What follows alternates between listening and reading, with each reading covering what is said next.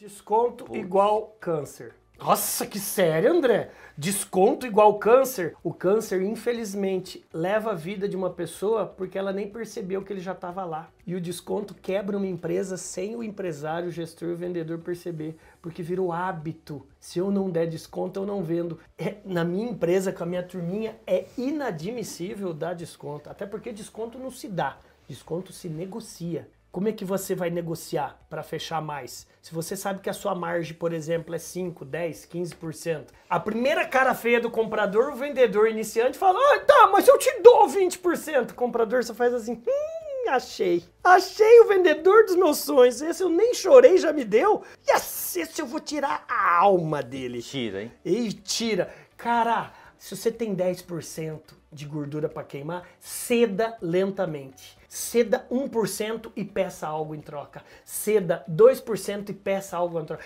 Se eu, por exemplo, te der aqui 3%, que eu tô falando com o meu diretor que tá difícil, porque o homem é terrível. O senhor compra à vista? O senhor compra lote dobrado? Captou? Lógico. Isso é negociar. Isso é fechar.